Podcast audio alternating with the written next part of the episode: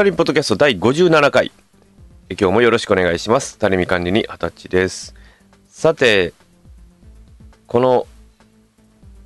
再開第2弾ということで57回でございます。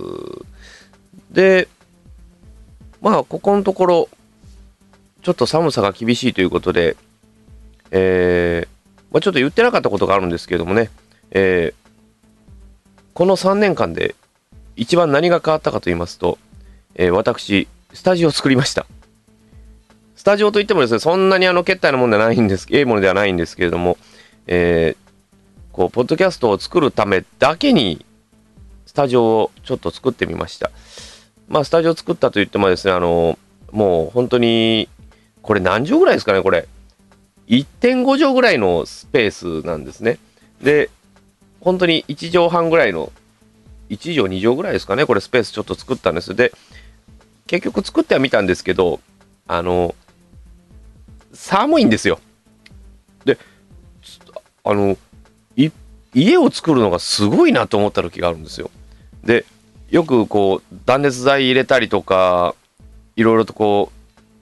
う、ね、作ったりなんたりかんたりしていくとあるんですけども、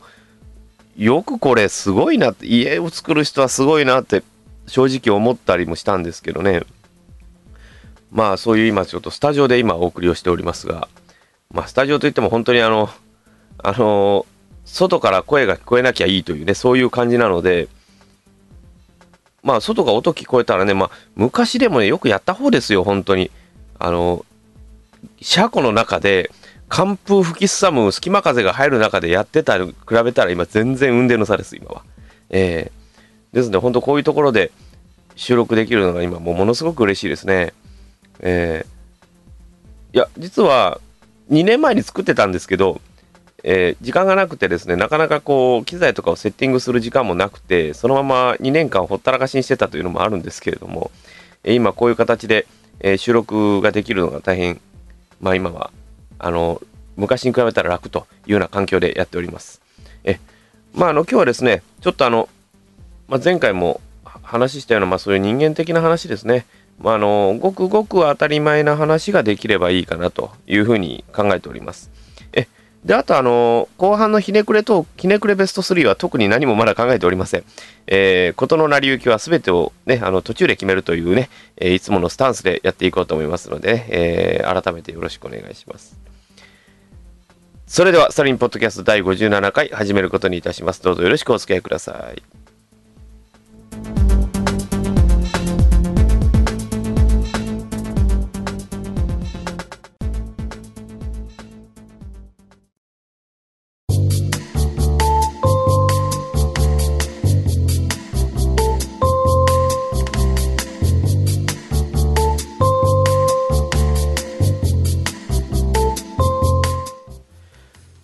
さてまあ先ほどもオープニングでも話しましたけどまあそのスタジオを作ったということでですねまあスタジオを作ったっ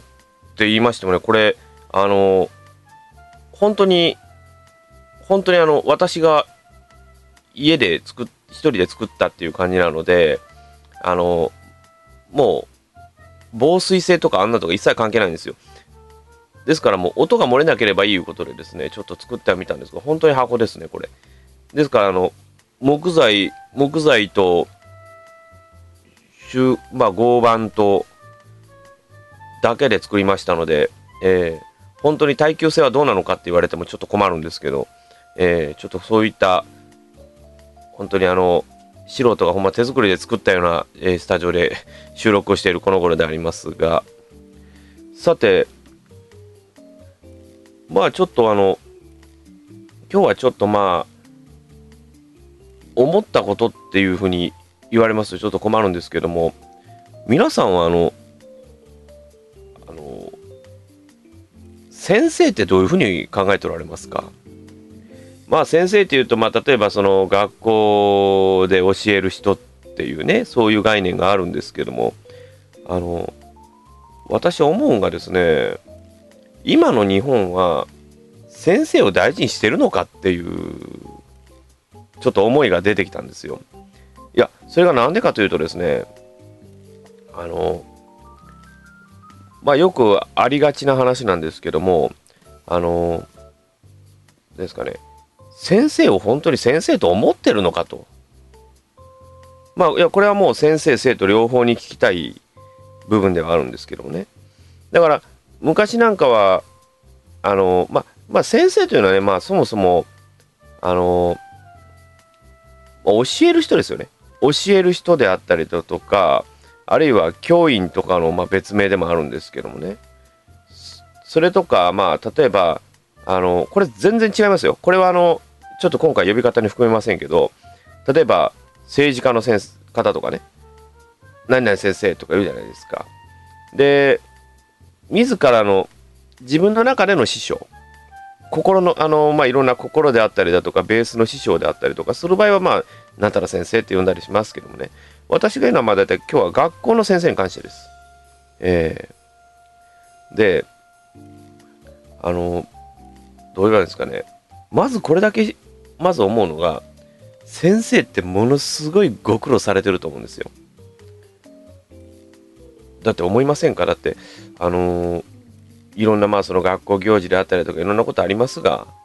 いやまあ、それは当たり前といえば当たり前なんですけど、だって普通の、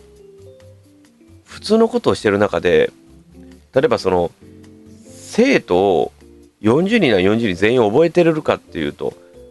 僕ら無理ですね、覚えられませんねっていうとこなんですよ。だから先生って本当すごいなって思う時あるんですよ。で、今その先生が、これ私の頭ですよ。頭の中ですよ。僕はね、先生がね、舐められとん違うかなと思うんですよ。もう舐められてるってどういうことかというと、先生を先生と思ってないんじゃないかっていうふうに僕は考えることがあるんですよ。たまに、ちらっと。だって、あのー、だからね、あの、最近だから先生とかもやっぱご苦労が多いと思うっていうのはね、その理由なんですよ。うん。だから、まあ今のその不寛容社会ということもあるんかもしれないですけどね。だから例えばその、先生が例えば今で、あのー、今ね、ものすごい問題になってますけど、先生が、まあ例えばその、ポンって頭叩いただけで体罰やっていう風潮じゃないですか。僕らの時代なんかね、もう先生にもろくそしばかれましたよ。もう叩かれたりね、首根っこ掴まれたり結構ありました。でもそれが僕ら普通やと思ってました。今はそれが普通ではないっていうんですね。逆に僕はね、確かにその授業とかでその勉強を教えるのはまあ当たり前かもわからんですけども、人となりを教えてくれるのも一つの先生じゃないかなと思うんですよ。だから悪いことは悪い。ただその分かる、分かるように教える方法の中に、例えばその頭コンってやったりとかね、いうことは僕はあっていいと思ったんですよ。でも今はそれがダメだ。それをやっちゃダメだ。とか、あとは、その、ガンと言ったらダメだとかね。そういうふうにもなんかもう決められてしまってると、先生がもうそのやる気欲をなくすんじゃないかなって僕は思ったんですよ。むしろ。うん。だって先生なんてもう僕らとはもう僕らでは到底及ばないぐらい知識持ってますしその専門知識ですよね。で小学校に至ってはもう国語数学国語算数理科社会まああとまあこれから英語も入るんでしょうけどね全部覚えてるわけですよね。それを教えていってかつ学校行事もやってかついろんなことをやってる。うん。だから僕はねあの思うんですけどあの教員ってあれ公務員ですよねあれ。あのまあ今回公立の話しますけどね。ですからあるいはこの市とかそういう県とかのまあ公務員であるわけで、まあ、あの私立は知りませんよ。ええ、あのは一般的な法人の法人の社員なんでしょうけどもね、僕はよく知らないんですけど、ただその公務員であるということに関しては、僕はね、先生はもうね、ものすごい別格の存在だと思ってるんですよ。だから、今ね、その例えばニュースとかで先生がなんか悪さしたとかいうのあるあるんじゃないですか。あれはね、多分そういう状況に置かれるからなんですよ。だから結局ストレス溜まっちゃってとかいう話になるじゃないですか。仕方ないと思いますよ。でもただ犯罪をやっちゃダメですよ。それは先生も息抜きが必要でしょうけどもね。ただその息抜きが悪かったっていうだけの話でね。うん。だから結局僕どっちも味方もしませんけどね。うん。ただまあ、僕はね、やっぱ先生大事にしないかんと思いますよ。うん。先生を大事にするからこそ、その自分と、自分の中での師匠として、この先生に教えてもらったからよかったなとか、あるいは、こんな先生みたいに立派な人になりたいと思う時もあるんじゃないでしょうかね。いや、それはわからないですよ、僕は。うん。ただまあ、僕らが思うにはやっぱり、まあ、それはただそのせ、そのただ、有頂天になってはいけませんけどね。ただまあ、子供を預かる職業として、先生は使命感を持ってやってくれてると僕は思ってます。ですから、まあ、例えばね、今、まあ、岡山県はどうか知りませんけど、例えばその、大都市圏に行きますとね、モンスターペアレントであったりだとか、あるじゃないですか。あの、親が先生超えちゃってるんですよ。で、親が先生を超えたら僕はいかんと思うんですよ。だからあの、よく、よくあるじゃないですか。あの、あの、PTA とかなんかとか言うじゃないですか。僕 PTA よくわかんないんですよ。えー、別に PTA じゃなくて保護者会でええん違いますのあれ。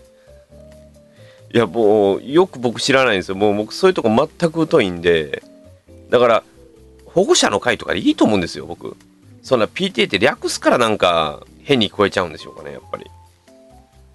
僕は、だから何々小学校保護者の会とかね。なんかあの、日本野鳥の会的な感じでいいと思うんですけどね、僕ね。だって、保護者とか、まあ、保護者会とか、兄貴、あの、兄弟の会とかであってもいいと思うんですよ、僕。兄弟の会ってなん、なんか、なんか変ですけどね。あってもいいと思うんですよ、僕は。だから、なんかこう、先生がなんか立場がおざなりになってないのかなって考えちゃったりするんですよね。うん。だから僕はね、まずね、先生を立ててあげんといけんと思うんですよ。だと思いますもん。だって、あの、よくね、あの先生にね、あの、あの、うちの子が悪いのは先生のせいだとかいうやついるじゃないですか。じゃあお前実際教団立ってやってみろよと思うんですよ。だから、本当そう、だからそういう知識を持ち合わせているんであればやってもいいと思うんですよ。そういうこと言っても。持ち合わせてないでしょ。持ち合わせてないで言うべきじゃないんですよ。たださ、先生悪いことしたら言っていいと思うんですよ、僕は。だから例えば、先生が変なこと言うたとかね。先生が本当にもうもうですかね、完膚なきまでに叩きのめされたとかね。そういうのであれば僕は言っていいと思うんですよ。ただ、その先生の教え方が悪いって、じゃあ、あなた見たのかっていう感じになると思いません？だから、きちんとね、あの、言うんであれば先生を評価してあげないといけない。もうこういうところが悪いんですっていうのはき、ちんとした確証を持って言わないとやっぱダメだと思うんですよ。うん。だから先生はね、本当にどうしようか、どのように教えようか、どのように子供と接しようかっていうことを多分考えとられると思いますわ。うん。だからこそ、それぞれご苦労があるというふうに、まあ、僕はずっと言ってるのはその理由なんですよ。うん。だから本当言ったらやっぱり先生はやっぱ大事にしてあげなきゃいけないと思いますよ。うん。だからその代わり、先生を大事にしたから、じゃあ漢字の子供はどうするかって、子供はしっかり勉強聞けばいいんですよ。だって、小学校、中学校、高校って結局、約12年あるじゃないですか。12年間しか勉強できないんですよ。大事なことって。根底のことって。で、それミスったら多分ね、それからあと勉強できるかって、まあ、一番基礎の基礎ができてないとやっぱり人間としては成立しないと思うんですよ。だから、基礎の基礎はきちんと教えてもらう。何が何であれ。で、できなくてもいいんですよ。できるまでじっくりやればいいんですよ。だから、もうこれは僕のあのー考え方ですよ。うん。だから、勉強というものは、やっぱりこ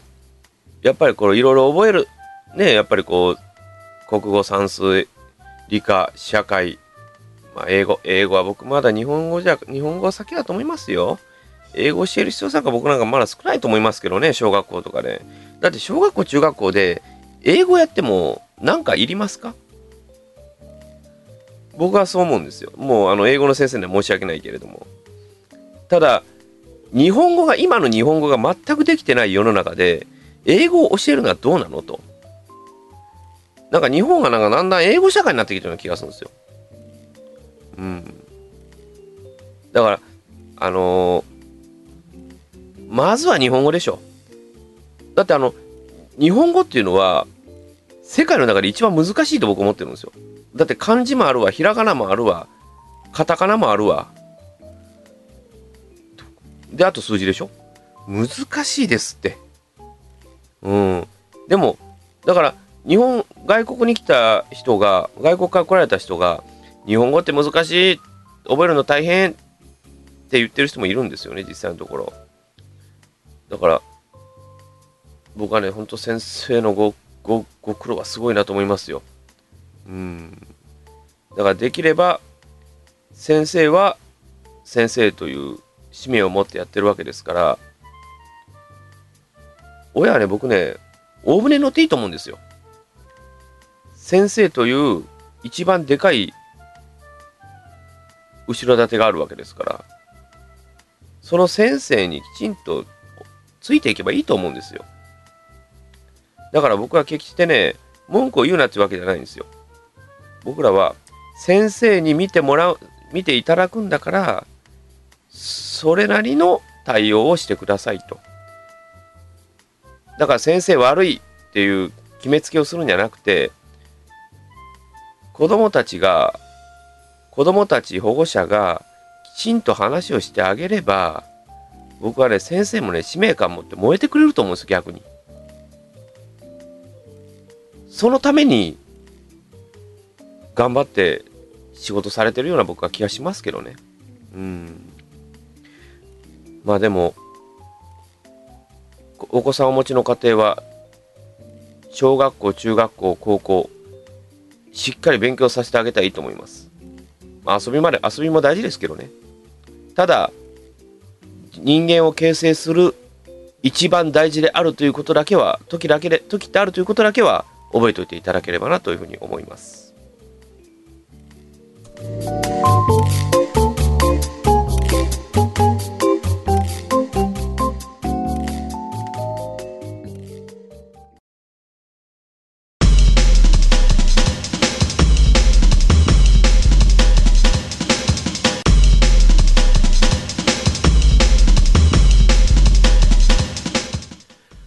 堅苦しい話をした後は、ゆるいのがお約束です。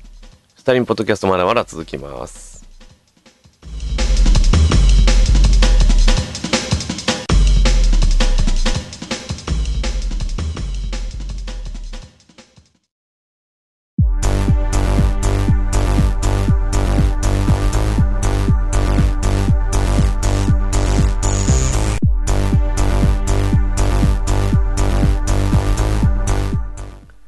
さて、後半でございますけれども、えー後半は、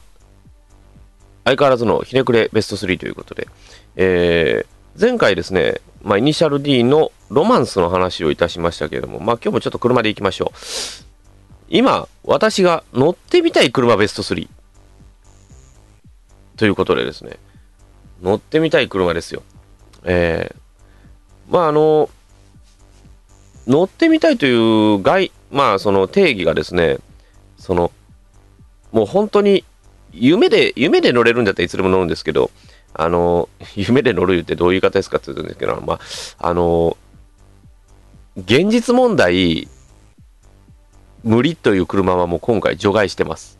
えーで、今も、もの、ものすごく乗ってみたい車っていうのをですね、まあちょっとピックアップしてみようかなと思います。まあ皆さんのね、あのー参考になれば、参考になればっていう、あれもないんですけど、どうなんでしょうか。さて、まあ、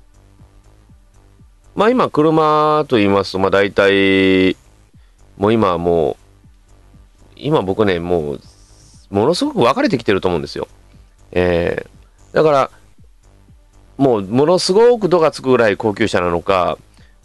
ものすごく燃費を気にするハイブリッドなのか、で、ものすごい安い、あのーファ、ですかね、コンパクトカーとか、まあ、お手軽な車とかあるじゃないですか。ああいうのとかに、やっぱり僕は大別されると思うんですよ。うん。で、まあ、これ僕何回も言うんですけど、あの、車って、皆さん何で判断されてますか？例えば、見てくれだとか、金額だとか、が大体だと思います。うん。ただ、私が言うのやっぱりね、中身で勝負した方がいいかなというふうに思いますね。で、あの、なまあ、中身です。中身で勝負っていうのもなんかなかなか言いようがないんですけど、あの、人間でもそうですが、あの、やっぱりこう、外見よりも中身だよっていう人結構いるじゃないですか。うん。だから、そういうことで考えると、やっぱり車自体に関しては、やっぱり、あの自分が本当に楽しめる車なのかっていう感じなんですよね。で、今ってやっぱりこう、楽しみをスポイルしていく感じが強いかなと思いますね。だから、まあ、あとはまあ、今このご時世ですから、まあ、あの、その、例えば、えー高齢者ドライバーが、まあ、その事故をしてしまうとかね、そういうことも全て考慮して上で、まあ、どんな車がいいのかっていうのをですね、ちょっと考えてみたいなというふうに思いますね。うん。まあ、あの、まあ、これだけ言うのは本当に夢の夢の車へのは今回はあえて言いません。ええですね、ものすごい現実的な、もう、お前はどっちなんだって言われそうな、そういう車選びをしてみようかなというふうに思いますね。うん。まあ、まずですね、まあ、まず第3位ということで。第3位はですね、私が今一番乗ってみたい車。これがですね、ムーブキャンバス。ダイハツの車なんですよ。で、これってあの、もともとのベースターゲットは実は女性なんですよ。で、女性なんですけど、あの、もう、一回ね、検索してみてください。ものすごく車がね、丸っこいんですよ。で、丸っこいんだけど、その、まあ、言い方を変えれば、あの、ムーブラテみたいな感じなんですよ。で、ムーブラテみたいな感じなんだけど、あの、中が広々としてるっていうね。うん。で、あの、やっぱりこう女性、なんかね、女性が乗る車っていうのはね、なんかね、女性が本当に乗りやすいように考えて作ってるようで、で、私も一回試乗してみたんですけど、意外と私でも乗りやすいっていう感じがしましたね。うん。で、あの、どうですかね、やっぱり、どうしてもね、あの、ダイハツの軽音っていうと、まあ、タントカスタムだとか、まあ、ムーブカスタムだとか、ちょっと押しの強い車が、ちょっとこう、硬派な車が多いような気がするんですよ。で、標準のムーブとか、まあ、標準のタントとかいうのは、やっぱりこう、まあ、確かにいいんいいんですけど、なんかこう、丸みに欠けるっていうか、そういうのがあったんですね。で、それを考えると、やっぱりムーブキャンバスはいいのかなっていうふうに考えてみたりしますね。うん。ですね、まあ、その女性が乗るということなので、まあ、女性向けにいろいろ頭をね、あの、つかあのお使いになって考えておられるので、まあ、全然いいですね。うん。まあ、でも、これといって不満がないっていう感じなんでしょうけれどもね。うん。まあ、でも、女の、女性の女の子が乗るんであれば、もう、むしろ逆に進んで乗っていってもらえばいいのかなと思いますね。うん。まあまあ、これは、これで3位でございます。で、第2位。第2位なんですけど、急に車が変わります。いや、これがね、僕が今一番乗りたいなと思うのはね、今ね、実はね、86なんですよ。86といっても、あの、今のトヨタの86、新型ではないんですよ。あの AE86、まあ、前回のイニシャル D じゃないですけど、あの、86ってに乗ってみたいんですよ。あの昭和のあれです。あの昭和のあれですよ。えー、まあなんでか言うと FR であんだけ軽くてでシンプルイズベストの極みっていうふうに僕らはいつも考えるんですけどうん。でも結構乗るんだったらその方がいいのかなと思ったりはしますけどね。うん。でそもそもそういう年代に作ってるのであんまりこうどう言えばいいんですかね。あんまりこう豪華装備がついてるわけでもなくでむしろそんな安全装備がついてるわけでもなくなんですね。だから今の車ってやっぱりエアバッグ ABS 横滑り防止とかあとあの今だったら自動ブレーキとかついてるじゃないですか。本当にいるのかなって思ったりする時あるんですよ。で僕はでも昔から思ってるのはやっぱり本当にその電子デバイスが果たしているのかなっていう、うん、確かにいろんなことを考えると確かにいいんでしょうけれどもね。でむしろ高齢者が乗るんであれば僕逆にマニュアルの方がいいと思うんですよ。だからもうねあのー、高齢ドライバーの方々まあ高齢の方が聞いておられることかちょっと分かりませんけども僕はね、高齢ドライバーの方はぜひともね、マニュアルに乗った方がいいと思います。うん。だって、昔はもうマニュアルミッションが全てじゃなかったですか？うん。だから、マニュアルミッションの車に乗るっていうことは、僕はね、逆にね、そっちの方がね、いいと思うんですよ。だって、右足だけで運転するオートマに比べて、もし例えば何かあった時に、クラッチ切れるじゃないですか。うん。で、よくブレーキとアクセルを踏み間違えたっていうことがありますけど、絶対左足でクラッチ踏むじゃないですか。クラッチ踏んだら、まあ、例えばミスすることも少なくはなるでしょうし、で、もし何かの拍子でパニクった時にクラッチガッて離せば、エンストするじゃないですか、すぐ。だから、そういうことを考えると、やっぱりマニュアルの方がいいのかなっていう感じはしますよね。うん。で、僕は思う、あの、どう言いますかね、あの、よくハイブリッドとかで音を出して出る瞬間ってあるじゃないですか。で、あのー、オートマってなんでクリープ現象の時に音なんないんですかねいや、僕ね、逆に思うんが、クリープしてますよっていうことをね、あえて言う、表示した方がいいと思うんですよ。だって、もう何も気づかないブレーキをそのままちょっとでも抜いてしまうと車動きますが、まあそれは多分構造的な問題だと思うんですよ。で、昔の、今まあ、どのメーカーもそうですけど、今あのオートマチック形式は今 CVT って言ってあの、まあ、ベルトドライブじゃないですか、チェーンドライブっていうか、あの時って、あの出た当時って確かクリープなかったはずなんですよ。で、それからまあクリープ現象がつくようにいうことで徐々に徐々に改良されていった。だから今で言うとあんまりオートマ車と変わらないんですけども、ただブレーキをちょっとでも離してしまうと、スルスルスルスルっと動いてしまうので、で、それで焦ってしまってブレーキを踏んだつもりがアクセル踏んじゃったみたいなね。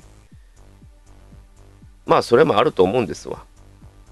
だから今そういうことも考えて、そのブレーキ、アクセルをガーって踏んだら今あの一定期間だけは出力を下げるという機能も今ついてるようですけどね。うん。ただやっぱり僕はまあ次 A86 欲しいなと思うのがやっぱり硬派な車がいいですよね。うん。じゃあな、じゃあ3位のムーブキャンバスは何だっていう話になってくるんですけどね。ただ、あれはやっぱり使い方やと思うんですよ。だから、いろんなとこ行ってワインディングとかして走りたいんであれば僕は86がいいと思いますね。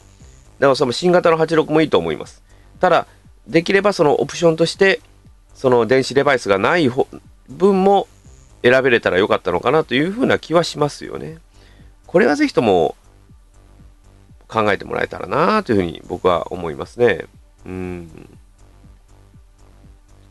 さあ、続いては第1位でございますが、第1位は、軽自動車のマニュアル車。で、またこう、大きいとこ来ましたよね。例えばその、ミラとかアルトとか、ああいう系統のミッション車ですよね。うん。だから僕はあのーミッション車好きな、好きなもんですから、今の自動車業界に一言言いたいのが、マニュアルさがもう絶望的に少ないんですよ。もう、だって今、トヨタであるって言ったら今何になりますか、今？だって、ビッツか、86か、ぐらいですよね。他にあったらごめんなさい。もう僕それしか思い浮かばなかったんですよ。で、あの、乗りたいなと思う車にことごとくついてないのは、これ、これいかにっていう部分も多いので、ぜひともね、僕はね、マニュアル車をぜひとも増やしていただきたい。うん。だから、あの、軽トラに最近オートマまで出てくるような状況で、オートマがもう今、はびこってる状況ですから、やっぱりミッションがいいですよ。うん。でも一体、なんでみん、皆さんやっぱりミッションが嫌いなんですかね。まあ、オートマの方が楽やとか言いますけど、うん。で、今はね、もうオートマ車の方がね、ミッション車よりも燃費いいっていうね、このね、あの認めたくない現状があるんですよ。うん。だから、それ含めると、いろんな各メーカーさん、だから今、もう、トヨタでもその B286 ぐらいでしたかね。で、あとは、もう、ダイハツでももうミラー、ミラーぐらいかな。ぐらいですよね。で、鈴木はもう今、ワークス、アルトワークスですよね。アルトとアルトワークス。でも、あの、アルトワークスとか、あれ、あの、オートマってあれ、あれ、オートマ、オートマじゃないです。ごめんなさい。あれ、あの、あれ、ミッションでもあれ、電子制御ですからね、あれ。うん。電子制御のミッション。と、あと、アルトワークスは、まあ、その、本当のクラッチペダルついたミッションですけどね。うーん。だから、あと、松田ではロードスターとか、ぐらいですよね。だから、もうね、やっぱりマニュアル車があった方がいいと思いますよ。やっぱり車の運転の楽しさをね、まず教えてあげないといけないと思うんですよ。だから、ただ仕方なく乗ってるとか、かっこつけで乗るっつんだったら僕はちょっとね、いかんな思いますね。やっぱオートマいうのはね、本当にもう楽する車になっちゃってると思うんですよ。うん、だから僕はもうミッションがいいです。ミッション大好きですから。えー、だからもうミッションの軽自動車、今ちょっと欲しいかなというふうに考えておりますね。うん。まあ、いろんな技術もはっきり言って必要かとは思いますけど、ただその技術というのは、本当に乗る人が取捨選択できるようなシステムにしてほしい。あの、値段とかね、そういうことをおっしゃられるけども、ただ一番は、本当にそのユーザーが本当に何がいるのかっていうのをよく考えられた方がいいと思います。で、あとは、売る場合でも、本当にこの人にこの装備はいるのかということをきちんと説明してあげた方がいいと思うんです。儲け関係なく。うん。ですから、本当にその人に合う車を選んであげることが一番大事じゃないかなというふうに考えております。えーまあ、皆さんもね、えー交通安全、遵守していただいて、楽しい車選んでいただければと思います。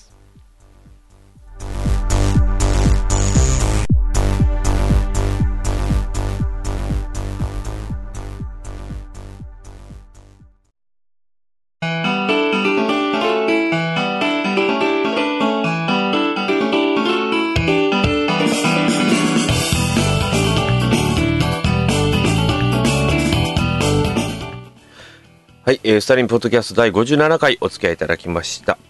まあ今日はですね、ちょっと若干また硬い話だったかなというふうに思っております。まあ緩い話をすればいいんでしょうけれども、まあちょっと思うことがいろいろありましてですね、もう考えることも多いということでですね、ちょっとまあ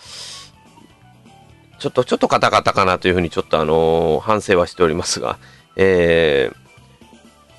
まあでも車もですね、やっぱりこう思うことがいろいろあってですね、どうしてもそれでの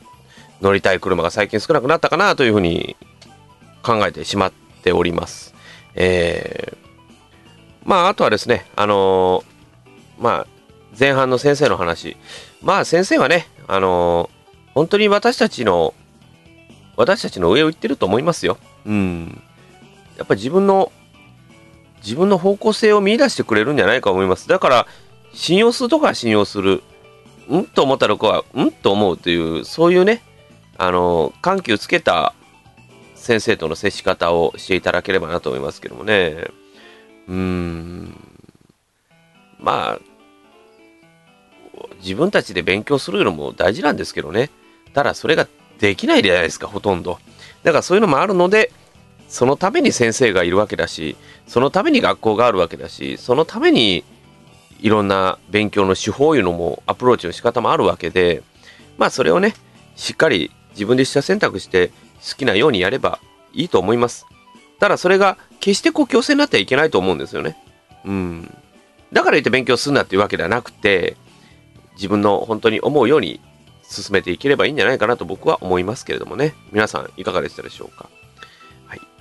さてですね、えー、このスタリンポッドキャストでは、えー、皆様方の、えー、ご意見、そしてまたご要望、苦情、何でも結構です。あのお話しいただければと思います。あの場合によってはね、あの皆さんのお話を拾っていきながら進めていく参考になればと思いますので、よろしくお願いします。えなおですね、えー、宛先等に関しましては、えー、公式ブログにあります Gmail あるいはスターレテレミックス .com のメールアドレスあるいは Twitter のアカウントダイレクトメッセージどちらでも構いませんので、えー、どうぞ送っていただければと思います。よろしくお願いします。はい、えー、次はですね58回ですけれどもまたこれまた何を話そうかなというふうにちょっと考えておるんですけれどもえー、まあやっぱりこう久しぶりに喋りますとね、やっぱりこうどうぞこう出てくる出てくるというね、あの、湯水のように湧き出ますよみたいなね、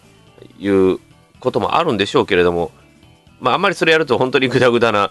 ポッドキャストになってしまうので、それはないようにはいたしますので、え、よろしくお願いいたします。はい。はい。お送りしてまいりました、スタリンポッドキャスト第57回、これにてお開きであります。次回もお会いすることにいたしましょう。それではまた。